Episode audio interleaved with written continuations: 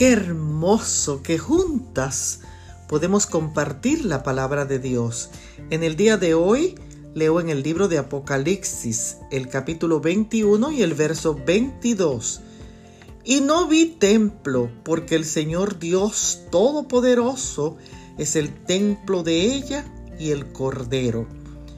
Otro de los lugares claves e impresionantes que visitamos en nuestro viaje a Israel fue el famoso muro de las lamentaciones. La importancia de este muro es que es la única parte del templo que quedó después de la destrucción de Jerusalén de parte de los romanos. Por lo tanto, es el sitio más sagrado para los judíos de toda la ciudad amurallada.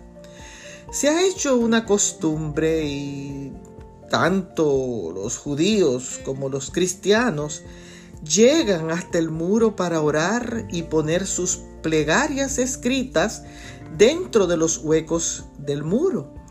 La experiencia es verdaderamente increíble. Al acercarte al muro se puede sentir un ambiente diferente, un ambiente de paz. Tú puedes sentir la presencia del Espíritu Santo a tu alrededor. Todo el mundo está concentrado en sus oraciones y con lágrimas haciendo sus súplicas. Yo salí con un corazón renovado. Dejé una nota con los nombres de mis seres queridos y los clientes de consejería que Dios me ha enviado. Espero ansiosamente el momento en que podamos estar cara a cara con nuestro Señor y podamos hablar directamente con Él. Pero yo quisiera verte junto a mí en ese día. Bendiciones.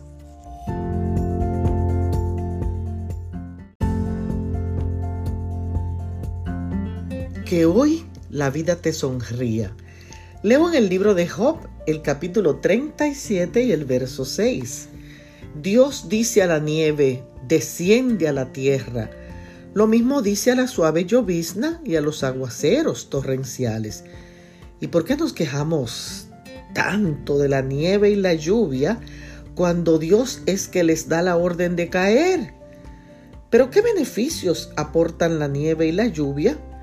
La nieve nutre el suelo y protege las plantas, limpia el aire y las calles, mejora la circulación y además te mantiene joven. La nieve simboliza el perdón de los pecados. Por eso el profeta Isaías en el capítulo 1 y el verso 18 dice, si vuestros pecados son rojos como la grana, como la nieve serán emblanquecidos. La lluvia, por el contrario, brinda frescura y claridad a la atmósfera, purifica el aire, beneficia la agricultura y su significado espiritual es calma, reflexión y descanso. Pero a veces no nos gusta cómo opera la naturaleza. Sin embargo, Dios tiene el control de ella. Y estas son pruebas de su sabiduría y de su poder también. Hoy, detente, medita en ese Dios que tiene soberanía sobre la naturaleza y sobre tu vida y disfruta la nieve y la lluvia. Bendiciones.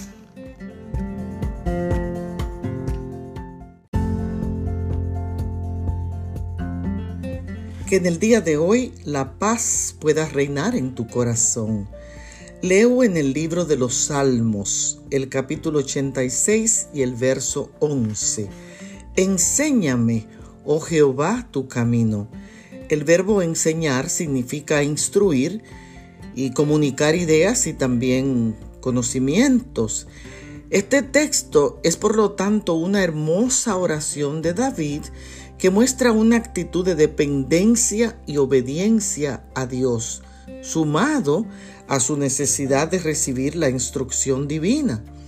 Nosotros como David necesitamos que Dios nos enseñe sus caminos para poder andar en rectitud y verdad haciendo su voluntad para no caminar fuera de los propósitos de Él.